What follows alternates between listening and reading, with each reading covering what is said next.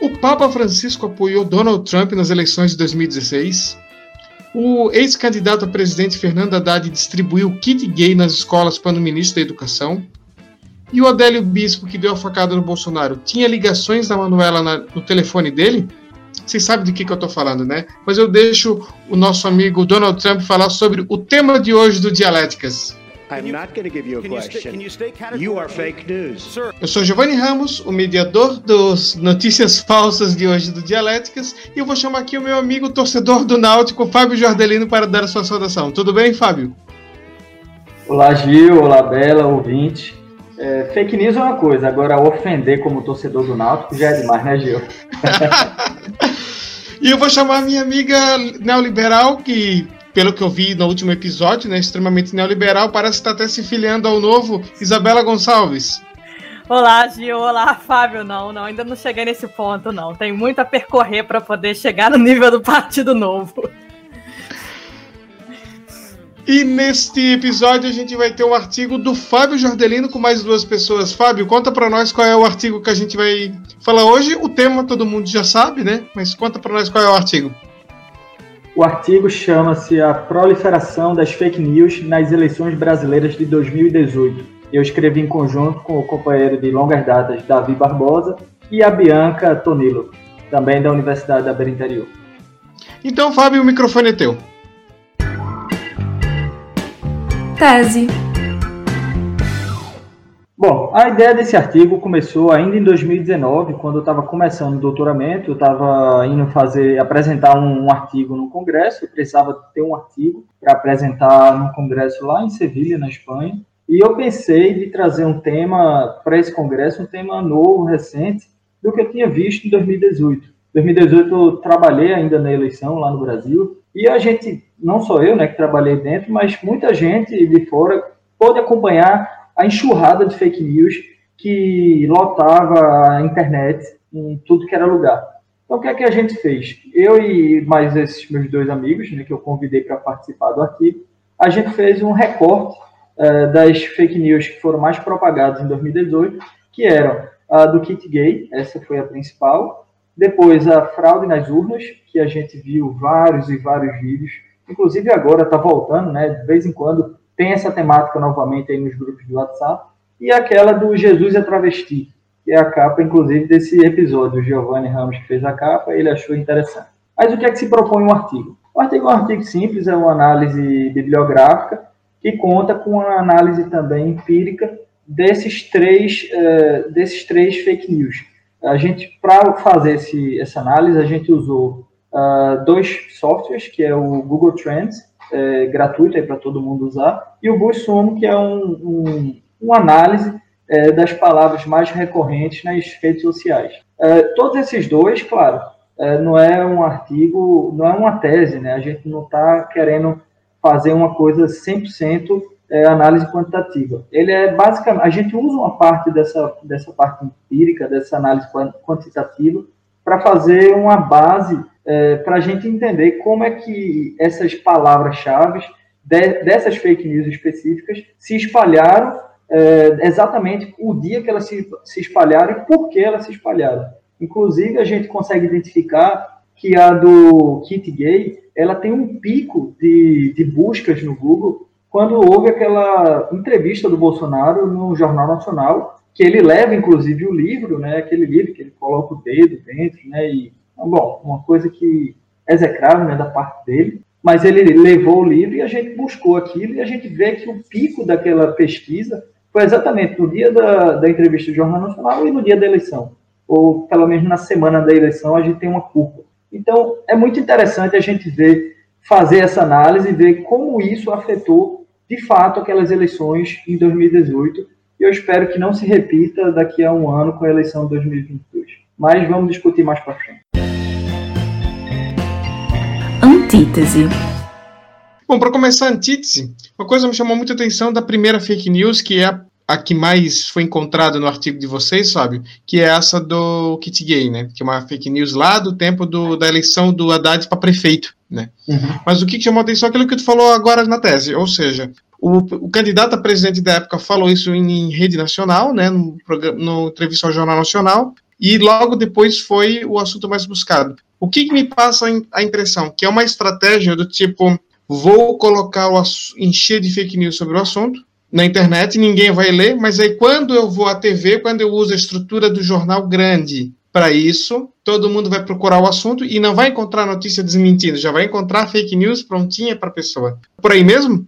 É por aí mesmo. Essa é uma estratégia, na verdade, não apenas de, do Bolsonaro, inclusive a gente percebe que ele faz muito isso ultimamente. Né? Tem um episódio aqui do Dialeto que a gente comentou sobre isso, que é justamente o episódio do agendamento e do contra-agendamento. O Bolsonaro ele faz muito isso, ele pega um, um tema, ele joga esse tema, às vezes, numa ocasião que não tem nada a ver, e ele joga aquele aquela bomba ali, às vezes, e aquilo torna-se um trend topics, né? Aquilo torna-se, claro, com a ajuda dos robôs que eles usam, né? Que a gente chama de robôs sociais, isso vira um trend topic, isso vira o assunto do momento, e ele gira é, aquela, aquele agendamento da mídia de acordo com o que ele quer. Isso tem muitas outras pessoas que fazem isso, não é só o Bolsonaro, a gente percebe isso, por exemplo, em é, subcelebridades, vamos, vamos dar, jogar esse tema pessoal, eles fazem algum tema, faz, fala alguma besteira, digamos, na internet, só para causar um fuzuê e voltar à mídia. Isso é uma espécie de tentar, uma estratégia para tentar ficar naquela posição. O, o, na eleição passada, né, da 2018, na 2014, tivemos uma coisa parecida, foi aquele Levi que falou que Bom, falou uma besteira lá, insultando, inclusive, a comunidade LGBT, que eu não vou repetir aqui por respeito a essa comunidade. Mas aquele animal falou uma coisa insultosa e se tornou também um trend topic naquele dia. Então, eh, o Bolsonaro foi mais ou menos, usou o, o minuto de fama que ele tinha no, no Jornal Nacional para virar um, trazer uma fake news que ia favorecer ele e atacar o cara do PT e ficar na mídia, né? E ficar, ó, o cara, o candidato a presidente falou isso, vê? O candidato a presidente trouxe essa coisa que é uma teoria da conspiração que já existe e que ele está usando aquilo como bandeira para ele. Então não deixa de ser sim uma estratégia e muito bem bolada, inclusive. Isabela, concorda? Eu concordo completamente com o Fábio. A gente falou mesmo sobre a questão do agendamento e essa, essa teoria deu muito certo, né? Essa estratégia deu muito certo durante a eleição, tanto do Trump quanto do Bolsonaro, porque o Bolsonaro ele não era ninguém há um tempo atrás. Ele começou a falar um monte de absurdo na mídia e a, a mídia que alimentou ele, que fez com que ele fosse um potencial candidato à Previdência. Talvez. A, a Previdência é ótima, a presidência. Talvez se ele tivesse ficado quieto, aliás, se a mídia tivesse ficado quieto, não dado tanto ibope assim para ele, ele não teria tido caldo, né? Não teria tido gabarito para poder disputar a presidência. Mas a partir do momento em que começaram a dar atenção a essas falas misóginas dele, homofóbicas e tal, ele começou a entrar em evidência mesmo e entrar como candidato anti, né? Anti-establishment, anti-elite, anti-grupos, é, etc. Grupos LGBTs, etc. Então, assim, no final das contas, ele apela para emoção sempre. Emoção de medo, emoção de raiva. E é muito mais interessante, né? Muito mais apelativo você apelar para a emoção de uma pessoa do que para a razão dela. Por isso que ele é certeiro. Só que agora, isso dá muito certo na eleição, só que não tem dado tanto certo durante a presidência, como a gente viu também com Trump, né? Porque aí já muda um pouco a figura. Uma coisa é a estratégia eleitoral, outra coisa é a estratégia de governo. Ô Isabela, a respeito da Bolsonaro ganhar o espaço antes, na verdade não era somente o jornalismo, né? Era muito entretenimento. Bolsonaro foi muito criado na base de CQC e Luciana Jimenez. Mas agora, sobre o jornalismo, tem um ponto que eu gostaria de perguntar para vocês, que nem estava no roteiro, mas eu vou jogar agora. Porque, assim, o Bolsonaro utilizou, naquele, naquela entrevista no Jornal Nacional, uma, um livro que não fazia parte da cartilha anti-homofobia que o Ministério da Educação queria fazer em 2011, que é o que originou a fake news do kit gay, e é, assim, que é um livro que circulava no MEC, né? E aí eu pergunto, será que o jornalista também não teve despreparado? Porque o, o William Bonner ele pede para ele não mostrar o livro. Será que não devia ter feito o contrário? Mas deixa eu ver que livro é esse. Você tem certeza que esse livro está no MEC? Será que não devia ter tido uma postura mais questionadora? Ah, tu está mostrando o documento, deixa eu ver que documento é esse. Eu acho que a imprensa falhou nesse sentido. Não só buscar Ibope, mas deixar o candidato falando qualquer coisa e não questionar os números, né? Eu vou dizer aqui que o Ciro Gomes, é que é outro presidencial de 2018, adorava vomitar um monte de número nas, durante as entrevistas e não tinha um jornalista para questionar. Tanto que quando a, o Roda Viva entrevistou ele, tiveram que chamar o José Roberto de Toledo da Piauí, que é criador do Estadão Dados, para conseguir rebater os números. É, Gil, eu concordo totalmente. Inclusive, eu vou aqui me antecipar nas minhas referências e tem um filme que eu acho que vale a gente citar aqui, que chama-se Ele Está de Volta, é um filme de 2015 e que traz, assim, hipoteticamente, como o Hitler caindo na Alemanha de hoje e o Hitler subindo no poder novamente. E no final do filme tem uma cena que é muito interessante, que uma senhorinha ela fala isso. É, você está construindo sua imagem a partir do, da imagem cômica, a partir da piada, é, mas eu vi isso acontecendo. E a gente não lhe parou naquela época, em 1930. E agora você está fazendo isso de novo e a gente vai lhe parar. E isso é mais ou menos o que a gente viu acontecendo com o Bolsonaro. O Bolsonaro, como você falou, Gil, não foi no jornalismo que ele cresceu, foi nos programas de entretenimento, principalmente naquele do CQC, que ele empurra a Maria do Rosário e tem uma, uma, certa briga ali com ela, e aquilo virou meme, aquilo virou. Bom, aquilo foi trend topics também na época, né? Que um deputado fazendo aquilo contra um outro deputado, então se tornou assim uma coisa que ninguém esperava, né? E acabou que a Luciana Gimenez, todos esses programas, é, programa B, né, que é, o pessoal gosta de ver, acabou trazendo e levantando a bola do Bolsonaro, que foi crescendo nas redes sociais, falando um monte de besteira. Acho que você está totalmente certo. O jornalismo tem uma grande parcela de culpa no crescimento do Bolsonaro, nessas, nessa enxurrada de fake news que ele começou a falar e continua falando, porque naquela época não havia alguém para rebater na hora. Ele dizia uma coisa e você dizia, não, você está mentindo, isso não é verdade. Ah, não é verdade por quê? Por conta disso, disso e disso. É, Gil, aquilo que você falou faz muito sentido mesmo, sobre o fato de terem falado para ele ocultar, né? Ah, não, não, não mostra isso aqui aqui, não que, que isso faz? Gera o efeito oposto, porque. E até uma ideia mesmo conspiratória, porque o Bolsonaro ele trabalha muito com a ideia de que a imprensa que produz fake news e que a imprensa que é a grande inimiga que está produzindo uma série de inverdades sobre ele. Ou seja, ele é, ele é a vítima, ele é o Messias, o, que, no próprio nome dele, mas também na ideia de Messias que vai salvar a pátria, dessa figura de outsider. Então, quando o, William Bonner fala não mostra não, é quase uma conspiração contra ele. Aí ele cresce, né? Olha, estão querendo me censurar e tal. Então, no final das contas, é, foi uma estratégia muito ruim pedir para ele não mostrar. Talvez realmente deveriam ter confrontado ele ao vivo, até pelo fato dele não ter capacidade de argumentação, como a gente sabe, né? Continuando ainda nessa questão do jornalismo, eu vim puxar agora a questão sobre o fact-checking, porque nós temos né, todos os jornais têm uma, hoje já tem um departamento ou tem alguma agência de fact-checking associada. E durante as eleições é aquela festa, tipo, os caras começam toda hora, isso é falso, isso é falso, isso é falso, isso é falso. Minha pergunta primeiro para Bela, depois para o Fábio é, a gente não está enxugando o gelo, tentando, trazer, tentando toda hora ficar dizendo, ó, oh, isso é falso, isso é falso, depois que o estrago já foi feito? Olha, eu acho muito importante, sim, a questão do fact-checking, mas de fato, Gil, a sua provocação é importante, porque ele realmente enxuga um pouco do gelo, sim. Porque a fake news ela é atrativa por conta da linguagem usada, é uma linguagem que procura ser, por exemplo, emocional e persuasiva. É um, é, o próprio título ele é apelativo, ou seja, toda a estrutura da fake news ela é feita para despertar a atenção de quem lê. E ela ela se destaca justamente por ela provocar emoção mesmo. Então, assim, existe uma tendência, já há estudos sobre isso, que mostram que uma notícia falsa, uma fake news, tem muito mais tendência a ser compartilhada do que uma notícia verdadeira. E aí, eu acho que, no final das contas, o que a gente tem que apelar mesmo é para o desenvolvimento de uma literacia mesmo, no sentido de as pessoas questionarem aquilo que estão tá, lendo. Já tem uma série de iniciativas aí de pessoas compartilhando é, como checar a informação elas mesmas e, e, tal. Isso que é importante. É, no final das contas, o usuário, né, ele, ele, tem o poder de compartilhar e ele gera um dano. Então é importante conscientizar o usuário de que ele tem esse poder e que ele deve se informar antes de passar uma, uma fake news para frente. É, veja bem, na minha própria pesquisa a gente traz uh, uma consideração nesse sentido. Uh, todas essas três fake news elas foram massivamente desmentidas. Uh, eu trago aqui os números, por exemplo, no caso da, da, do kit gay, tem uma matéria da revista Fórum que foi na hora da pesquisa que eu fiz, foi a que teve o maior engagement, teve 580 mil é, visualizações, compartilhamentos é, e, e, bom, engagements nas redes sociais. É, muita, é um engagement muito alto, é um número muito alto, ou seja, muitas pessoas estavam compartilhando, estavam é, discutindo sobre, é, desmentindo né, aquela fake news.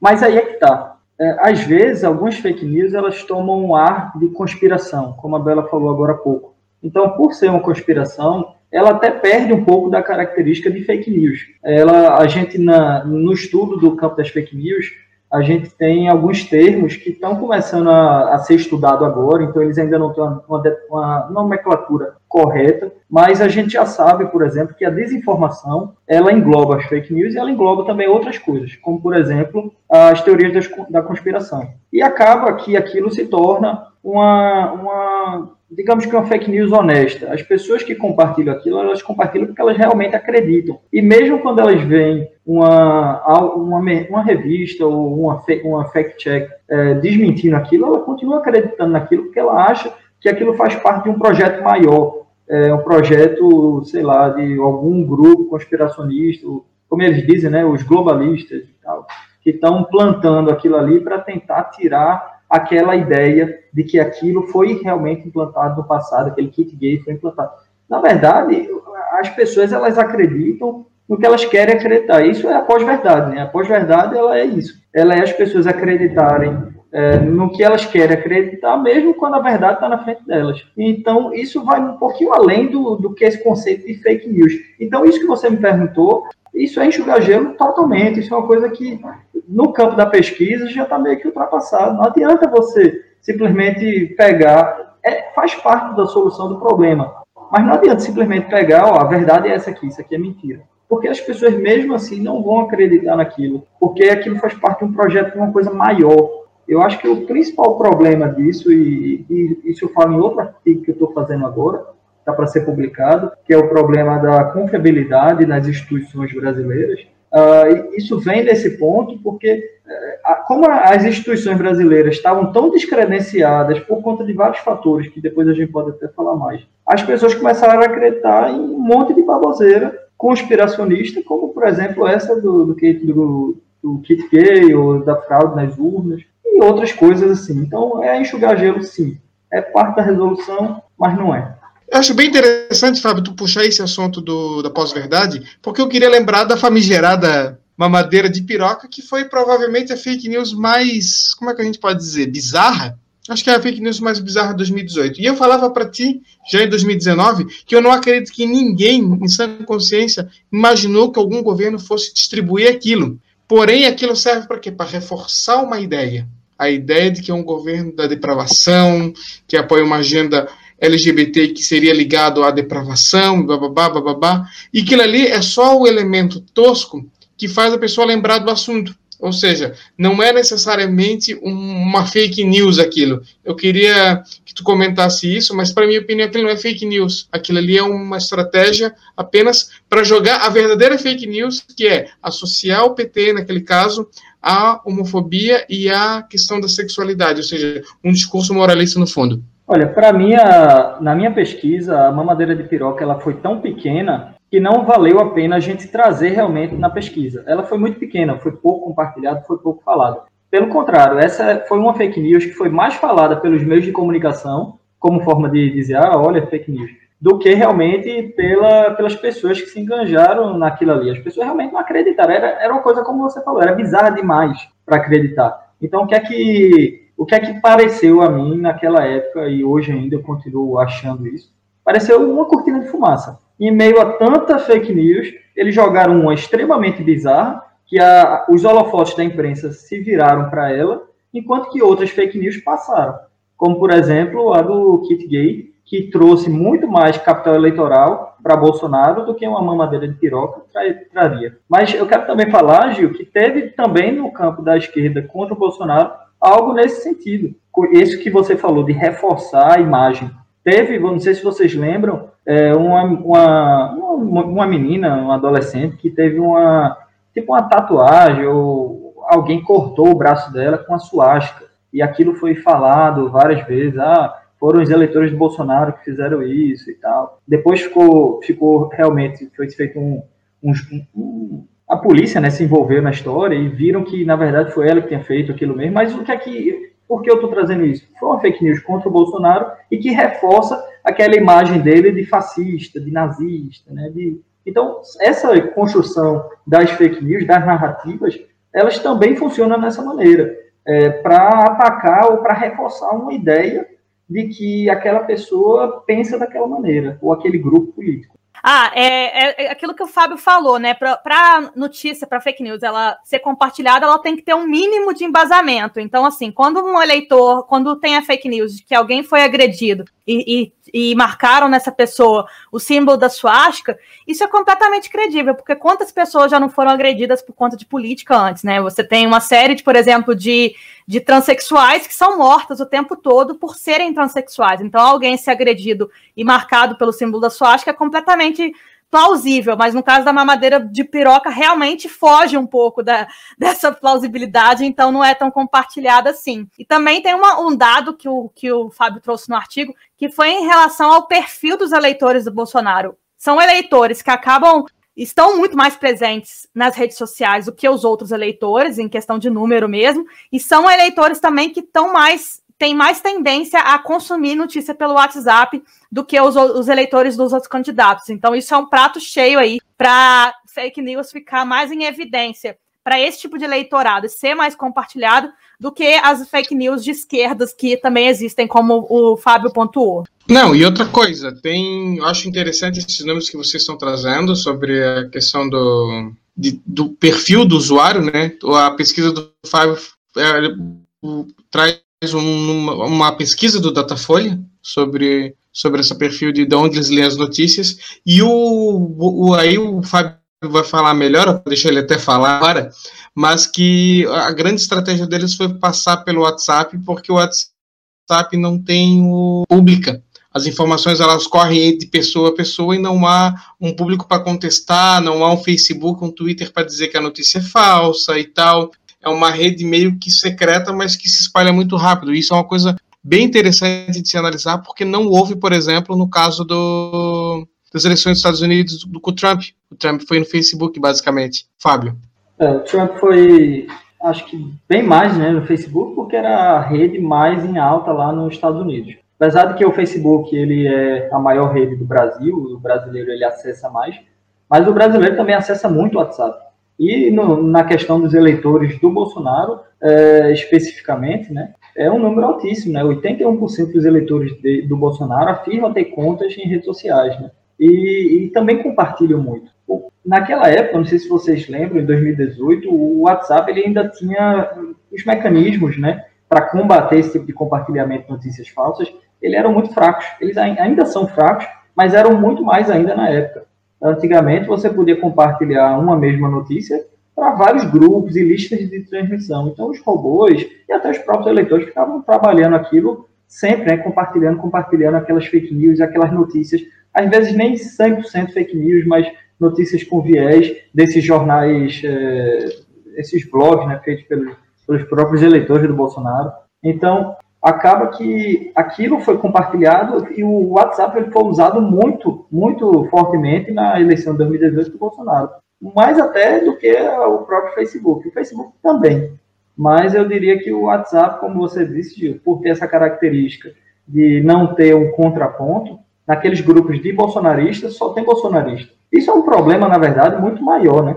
É um problema das bolhas sociais. As bolhas sociais que são criadas dentro das redes sociais, elas causam isso, não só nos grupos do Bolsonaro, mas nos grupos do Lula, nos grupos do Ciro. É aquela mesma ideia girando sempre, sem ter um, um contraponto ou um argumento que contraponha talvez uma ideia que esteja errada lá. E vou então para a última, para a última questão da nossa antítese, que foi uma. A gente está falando das eleições de 2018, né? Que ficou famosa no Brasil por causa disso. Agora vou falar das eleições de 2020, que nós tivemos algumas coisas curiosas, além de WhatsApp, Facebook, todas essas redes sociais se preocupar com essa questão das fake news, nós tivemos algumas estratégias diferentes. Eu vou citar no caso do Rio de Janeiro, que eu estava lendo umas, algumas notícias sobre isso. O candidato Eduardo Paes, que foi o, o eleito, ele tomou uma estratégia, digamos assim, ofensiva, de responder, se antecipar e responder cada fake news que surgia contra ele. E, e tentou colocar a imagem do Crevella, que era o seu adversário, de o pai da mentira, ou seja, não ficou naquela questão de tipo, ah, saiu uma fake news contra mim, agora, pô, se começar a ficar feio, eu vou lá responder. Não, tomava, já respondia na hora, tinha uma atitude ofensiva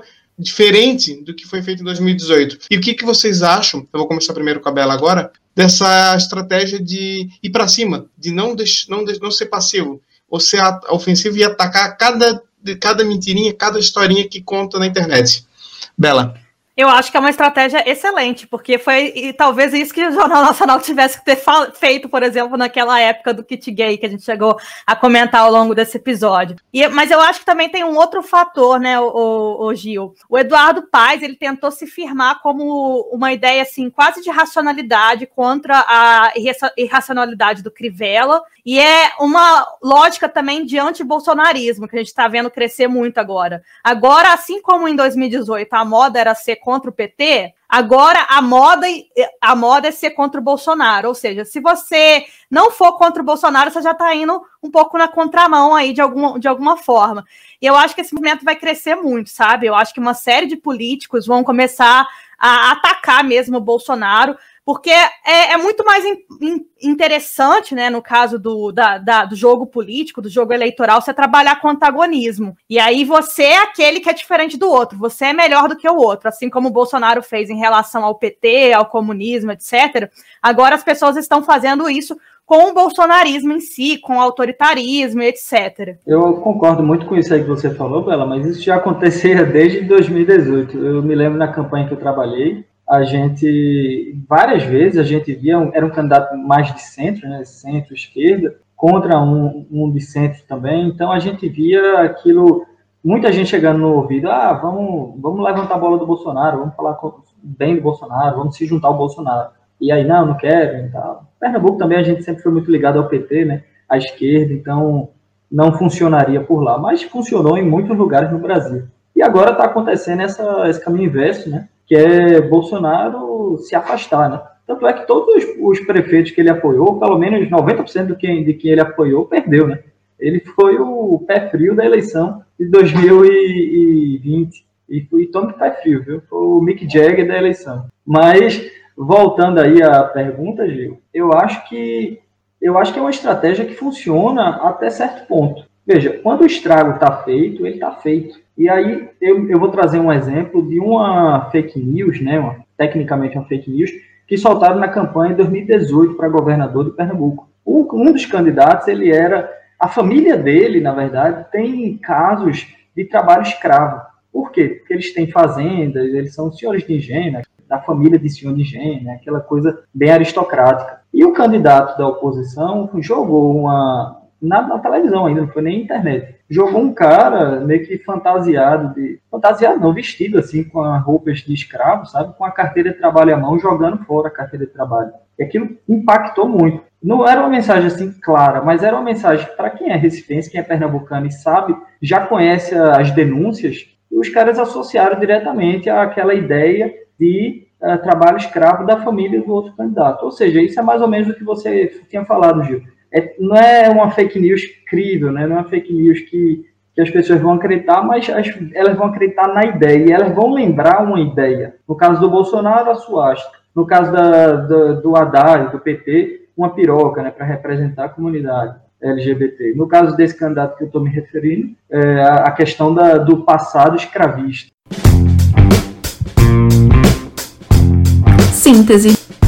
Nós, além das fake news, nós temos o problema do viés da confirmação, que a gente falou aqui. Nós temos o problema das teorias da conspiração, por exemplo, aquela ideia do Adélio Bispo. Tem os bolsonaristas acreditam que há pessoas importantes que pagaram ele. Do outro lado, tem gente da esquerda que acha que não houve facada nenhuma, né? É duas histórias muito legais para o cinema, mas que não são a realidade. Mas depois a gente viu, a partir de 2020, com a pandemia, me deixou ainda mais assustado. E eu queria fechar minha síntese com isso. O pior de tudo é pessoas que simplesmente negam que existe uma pandemia que não acredito nisso, que, que uh, as mortes estão sendo inventadas pelo governo. Qual governo inventaria mortes? O que um governo ganharia com isso? Isso é cada vez mais assustador e eu a fake news não acho que não é nem o problema, ela é a ferramenta. O problema é o que as pessoas acreditam, o fanatismo das pessoas, educação, a falta de esclarecimento. Hoje eu tenho um artigo muito bom que eu li, que foi escrito por Gordon Pennycook e David Rand, que chama Lays Not Bias.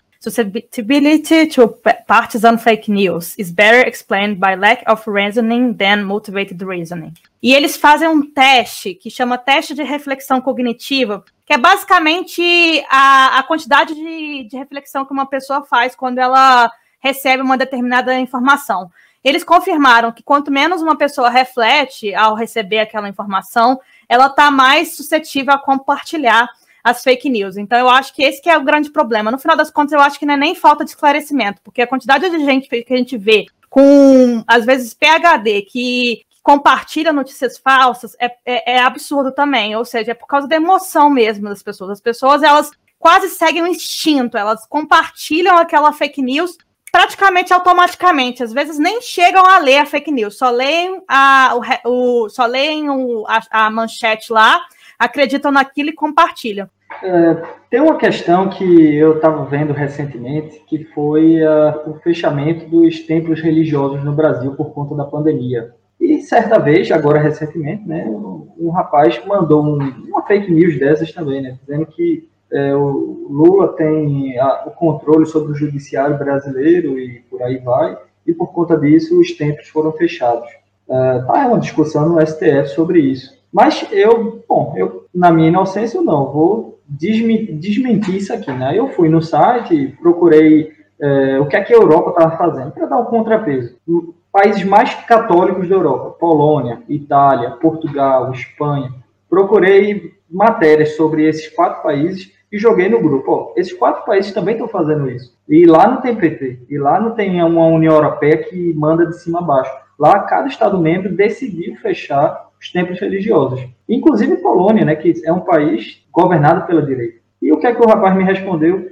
Você tem sua opinião, eu tenho a minha, vamos ficar dessa forma. Não adianta a gente mostrar a verdade para alguma uma pessoa que já acredita na própria verdade.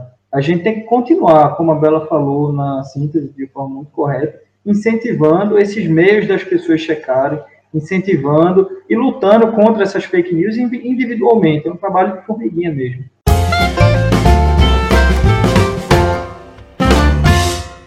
Referências, o quadro que a gente cita livros, filmes, artigos, dossiês, podcasts, canais no YouTube, nem sei mais tudo que a gente já citou aqui de referência para os nossos debates. E eu vou citar um livro, mas não é um livro acadêmico, é um romance, porque a gente está falando de fake news e a gente não pode não falar sobre fake news na imprensa. Fake news, sobre jornalismo que não é jornalismo, que é, na verdade, serve a interesses. E eu vou citar o maravilhoso trabalho do a obra do Humberto Eco, chamado Número Zero. É o último romance dele, e ele vai falar sobre um golpista que vai chamar um grupo de jornalistas estranhos para fazer um jornal que só vai ter o número zero porque ele é feito para atender interesses.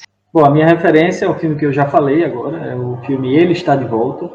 É um filme que fala muito bem sobre essa construção do mito burguês, né, a construção do mito através da imagem cômica, né, e o filme fala sobre uma, uma possível volta do Hitler na Alemanha de hoje. O Hitler ele usa exatamente esses mesmos mecanismos que a gente viu políticos recentemente usando no Brasil e nos Estados Unidos para subir na sua carreira. Programas de entretenimento, é, piadas jocosas, é, usando de, desse humor que não é humor para chegar na posição que chegaram. E isso é muito perigoso. O filme serve como uma dica, olha, não deixe isso acontecer. Então eu indico esse filme. E eu vou indicar esse artigo que eu acabei de falar, Lazy Not Biased, eu acho que é um artigo interessante porque é da área de, de psicologia. Às vezes a gente fica muito na área de comunicação e para entender esse fenômeno de fake news é muito importante você entender também a perspectiva da, da mente humana aí.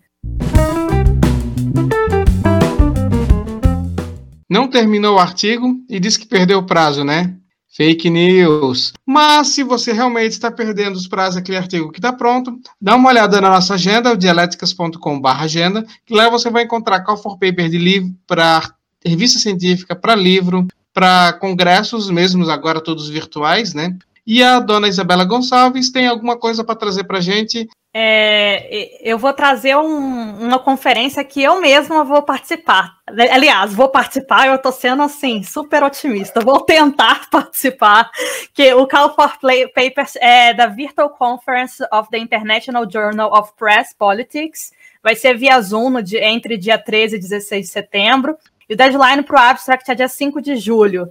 E, bom, é uma conferência que vai ser interessante porque vai ser gratuita e os melhores papers vão ser publicados nessa revista, que é uma revista excelente. As fake news estão acabando, esse episódio está chegando ao fim. Fábio Jordelino, voltamos a gravar nós três juntos depois de muito tempo e foi bacana, foi divertido, foi legal. Eu já estava com saudade de você, da Bela, dos ouvintes. Como eu falei no episódio anterior, foi um alívio estar aqui de novo com vocês. Passei por maus momentos aí nos dois últimos meses, mas graças a Deus está tudo se organizando. E eu estou aqui com vocês, estou aqui com os ouvintes, é um momento de relaxamento. Então, que venham outros, outros episódios. Mas, semana que vem, nós temos novamente convidado, e é a dona Isabela Gonçalves, que vai trazer um convidado e um tema novo. Bela, qual é o, qual é o assunto? E obrigado pela participação, né? É uma alegria o Fábio estar tá de volta. Ele já estava de volta no episódio anterior, só que agora a gente está os três aí discutindo, que é diferente, né? Querendo ou não, é sempre mais gostoso. E o artigo que a gente vai discutir na próxima semana vai ser, foi escrito por Cícero Vilela, que é doutorando em, da, na Unicamp, e ele que vai fazer a tese. E o artigo se chama Vielas de Sentido: Discurso Imaginário na cobertura do Globo sobre a ocupação do alemão. Espero que vocês gostem. Bacana, Bela. E você já sabe, né? O Dialéticas Podcast é um programa totalmente independente, produzido por estudantes de doutorado em comunicação. E o nosso objetivo aqui é fazer discussões sobre temas atuais a partir da divulgação científica. Gostou do nosso programa? Segue no seu tocador de podcast. Se você chegou aqui por outro por outro formato, dá uma olhada no nosso site, dialéticas.com, porque lá, além de você saber os, o nosso programa em áudio, em vídeo, você tem a nossa agenda e você encontra também as referências desse episódio e o artigo, nesse caso o artigo que o Fábio escreveu, está ali para ler também. Na próxima semana, eu vou estar fora porque eu vou estar nas minhas férias no Caribe. Fake news. Eu vou estar terminando meu segundo capítulo da tese e por isso não vou participar, mas como vocês já sabem, vamos ter a Isabela Gonçalves na mediação. Até a próxima.